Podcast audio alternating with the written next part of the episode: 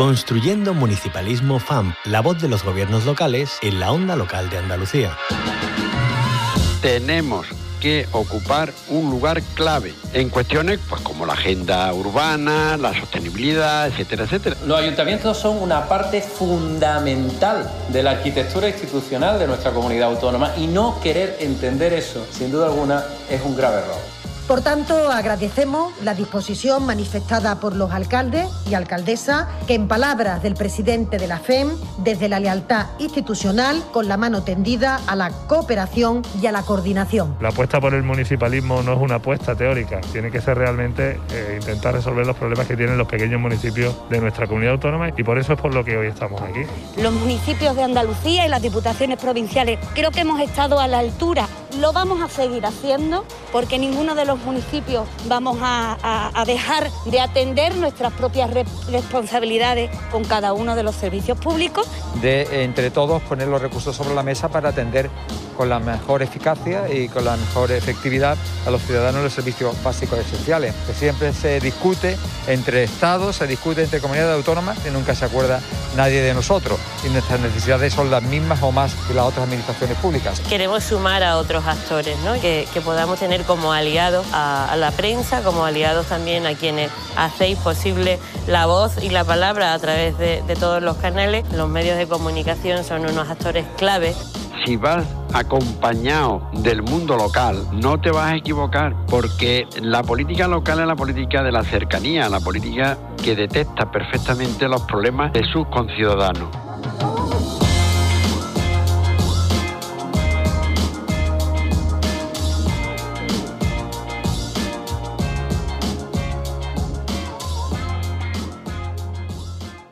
Consume local. Apoya a tus vecinas y vecinos. Cuenta con ellos. Es un mensaje de la onda local de Andalucía.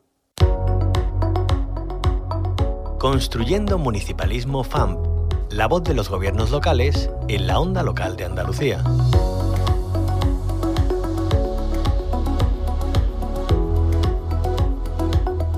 Como cada semana comenzamos hablando de municipalismo y esta semana lo hacemos uniéndolo estrechamente a los cuidados. Para ello escuchamos esta entrevista de nuestra compañera Carolina Aguilera.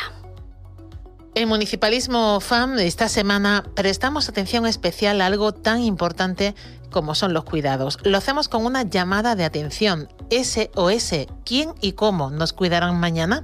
Bajo esa premisa y con una mirada ética, en octubre se celebra un Congreso Internacional en Andalucía. Un encuentro en el que se van a dar cita más de 450 congresistas internacionales y nacionales para reflexionar y participar de manera activa en el intercambio de conocimiento e ideas innovadoras. Nos adelantamos a él con Lucía González, ella es gerente de Agen Lab. Bienvenida, Lucía. Muchísimas gracias, encantada. Y, también, como siempre, damos la bienvenida porque este congreso se celebra bajo el paraguas del espacio de buenas prácticas locales y nos acompaña Teresa Amuela, secretaria general de la FAM. Bienvenida, Teresa. Hola, bien, bien hallada. Bueno, en primer lugar, eh, eh, Lucía, ¿qué ponencias, qué temas van a centrar este congreso del que hablamos? Bueno, pues como, como bien indicaba, eh, nos vamos a, basar en el paraguas SOS, eh, qué es lo que ocurre, ¿no? ¿Quién y cómo vamos a, cuidar, ¿no? Y dentro de, ese paraguas, las ponencias centrales se basarán en aspectos como la ética, en el modelo de provisión de cuidado, es decir, eh, nosotros elegimos o eligen las personas que van a que tienen esas necesidades. Eh, también tendremos respecto a los cuidados una ponencia abierta en la que los participantes y las participantes podrán eh, reflexionar sobre quién nos cuidará mañana, ¿no? Todo esto que, tenemos datos de que faltan personas cualificadas para realizar los cuidados y que además con la evolución, ¿no? De, de la propia sociedad, pues cada vez eh, las personas que cuidan pues no son ya las familiares, mujeres, es decir, que ya afortunadamente la sociedad va evolucionando en este sentido, pero tenemos que replantearnos pues cuál es el modelo de cuidados que queremos. Hablaremos sobre atención centrada en la persona, que digamos que es el modelo actual de referencia, pero hablaremos sobre cómo ir más allá, porque lo que buscamos en el Congreso es dar unas pinceladas de cara más al futuro, es decir, reflexionar de cómo podemos ir más allá de lo que ya se está haciendo. Y ahí, por ejemplo, pues la intergeneracionalidad y las relaciones tienen mucho que decir y, tendremos pues la suerte de contar con, con entidades tan interesantes como pues HealthPage y entidades tanto nacionales como internacionales de, de relevancia, ¿no? Eh, queremos también hablar sobre economía, ¿no? Porque al final dejarnos atrás este aspecto eh, no tiene mucho sentido, es algo importante, pero queremos hablar de economía ética y de cómo relacionarla con la longevidad. Y bueno, dos temas mm, para el, este último y dos temas para el segundo día que no nos van a dejar, eh, no nos van a dejar precisamente sin reflexionar, como es el tema de la tecnología buscando un equilibrio respecto a la deontología, ¿no? Esas líneas rojas que, todos pensamos, ¿no? En la tecnología y en los miedos que nos puede suponer, pero también en las ventajas. Y bueno, nuestro broche de oro que será una mirada desde diferentes culturas y sociedades que tendremos la suerte pues, de contar, entre otras, con la Sociedad Japonesa de Envejecimiento y Menopausia o, con, centros internacionales de, envejecimiento y, los propios representantes de la Global Initiative on Aging. Em, que, se encuentra en este caso en Málaga, que es donde hacemos eh, bueno una delegación, eh, pero es de la, de, de la organización eh, internacional, ¿vale? Entonces, ese es un poco eh, el panorama respecto a las ponencias centrales. Luego hay también, además de esas ponencias tan interesantes que nos cuenta Lucía, hay espacios paralelos ¿no? dentro de este, de este congreso. ¿Sobre qué van a versar? Sí, el congreso está diseñado para que, por un lado, vivamos todos juntos, ¿no? La, tiene una media de, de 450 asistentes, no lo hemos querido ampliar porque al final es, ahora contaré, eh, eh, se trabaja también que sea un ecosistema y que nos encontremos, entonces no habrá ponencia que se parezca a la siguiente en cuanto al formato metodológico, unas serán de contraste de diferentes visiones, otras serán con moderación, otras tendrán un, un formato más TED, ¿no? Serán diferentes. Y luego, en cuanto a los espacios, lo que haremos es que en la sesión de tarde del primer día tendremos espacios participativos con grupos más reducidos en los que tendremos, por un lado, el espacio Living Lab, que es un espacio para transmitir experiencias vitales de personas que son referentes y que son personas mayores y que nos alientan de algún modo a que el perfil de persona mayor pues no tiene que ser el estereotipo que podemos tener en mente, ¿vale? Y nos pueden, pues, de alguna manera eh, abrir a otros modelos de envejecimiento desde la propia experiencia. Por otro lado, tenemos el espacio de innovación que se llama EIOBA, en el que presentamos pues proyectos innovadores, actividades que pueden poner en valor pues la propia creatividad social, ¿no? En el ámbito social también hay creatividad y esto es necesario visibilizarlo desde nuestro punto de vista. Eh, tenemos el espacio Sinergia, que es un espacio de networking e intercambio que además en la propia aplicación del Congreso se podrán ir encontrando las personas que así lo consideren, porque al ser intersectorial y estar la parte pública y privada, pues hay potenciales sinergias muy interesantes. Comunicaciones orales y póster, que digamos es la parte científica que, que también pues complementa al Congreso. Y este año, como novedad, hemos implementado el espacio de buenas prácticas locales, que además es el espacio, eh, por ende, ¿no? de, la, de la FAM, en el que pues, vamos a dar la oportunidad de que las diferentes entidades locales andaluzas tengan la oportunidad, y bueno, andaluza y de fuera de Andalucía, pero sobre todo las andaluzas, pues tengan la oportunidad de presentarnos buenas prácticas e incluso pueden presentarse en formato investigador y lo podemos incluir en la publicación del Congreso. Lucía, pues hablaremos ahora de los plazos de entrega y del formato para poder participar en ese eh, espacio específico de buenas prácticas locales, pero ya que tenemos a Teresa al otro lado del hilo telefónico, pues eh, eh, también la FAN trabaja mucho por el cuidado y para ello pues se da también dentro de economía del cuidado, formación y capacitación, ¿no, Teresa? Efectivamente, eh, bueno, ya, ya os decía yo que Lucía, que además de, ser la gerenta de la, de la fundación, es la persona que nos ayuda y nos asesora en el laboratorio de economía de, los cuidados, nosotros vamos a, hacer ahí eh, realidad algo que para la federación es importante y es que estamos visibilizando la alianza que supone eh, nuestra conexión con la Fundación EGILAB. De alguna forma, eh, la, respuesta al ODS 17 sobre el que también estamos trabajando y hacemos esa alianza en conexión con todo lo que supone, como bien comentaba, eh, la oportunidad de formar y de capacitar a los responsables políticos y al personal técnico de la administración local en algo tan importante como es la economía de los cuidados. Eh, efectivamente, em, esta casa eh, viene trabajando y además poniendo de manifiesto a través de sus órganos de gobierno la necesidad de un cambio de modelo en la, en la atención a las personas, un cambio de modelo en los servicios sociales.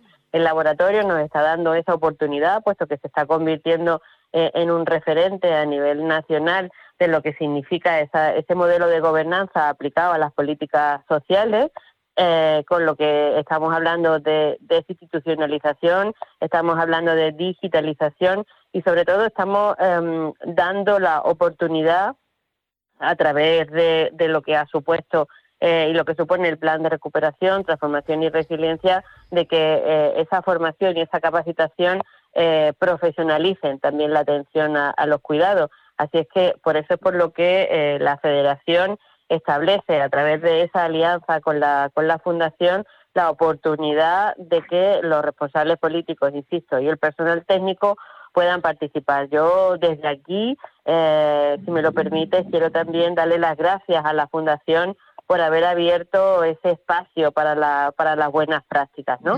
Eh, todo está descubierto, eh, el talento está ahí, pero yo creo que aglutinarlo en torno a un espacio de entre iguales es importante y eso ayudará a que cualquier ayuntamiento que, plantee la buena práctica pues pueda ser ese transmisor que necesitamos hacer un ejercicio de mentorización pues para que mm, eh, también podamos rentabilizar absolutamente todos los recursos.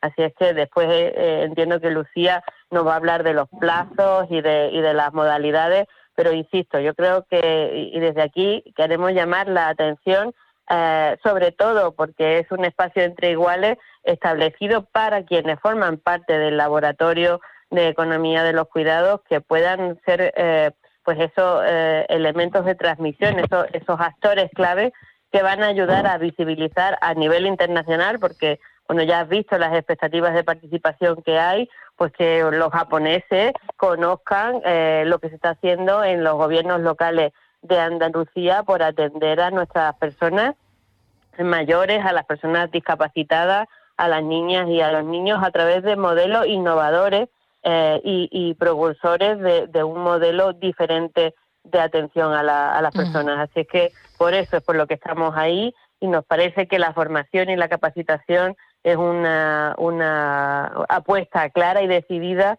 y, por eso es por lo que eh, la, FAM va a estar en ese Congreso Internacional. Eh, mencionabas ese laboratorio de economía de, de los cuidados que está dando bueno, unos resultados eh, bastante eh, buenos, positivos y que tiene ¿Qué importancia tiene este tipo de, alianzas, de intercambios, como, bien comentabas Teresa, que incluso van a ir desde Japón para conocer cómo se trabaja aquí en nuestra tierra, eh, pues también para impulsar no solamente el conocimiento y el intercambio de experiencias, sino para la calidad del empleo, afianzar la población al territorio y que los cuidados estén también en el centro ¿no? de esas políticas de despoblación de las que tanto se habla? Efectivamente, yo creo que el COVID nos ha enseñado a todos y a todas que no en este mundo no estamos solos, pero que si sumamos sinergia eh, somos capaces de poder rentabilizar mucho más eh, absolutamente todo lo que hacemos. Y en este caso, el laboratorio eh, de economía de los cuidados, que como te digo ha sido catalogado como buena práctica por el Instituto Nacional de administración pública lo que pretende es eh, eh, cohesionar y conectar, en este caso, administraciones públicas, organizaciones no gubernamentales, empresas eh, que en este caso tienen también la sensibilidad del trabajo con, la, con las personas y algo muy importante para nosotros, y eso también nos une de una, de una forma contundente con lo que hace la, la fundación es que incorpora a la cátedra como eh, una, un actor clave. Entonces, todo lo que, lo que se diseña tiene que pasar obligatoriamente por esa validación de, en este caso, de, de, las universidades y por eso es por lo que nos parece tan, tan importante y por eso es por lo que estamos apostando desde la casa con este modelo, ¿no? Yo creo que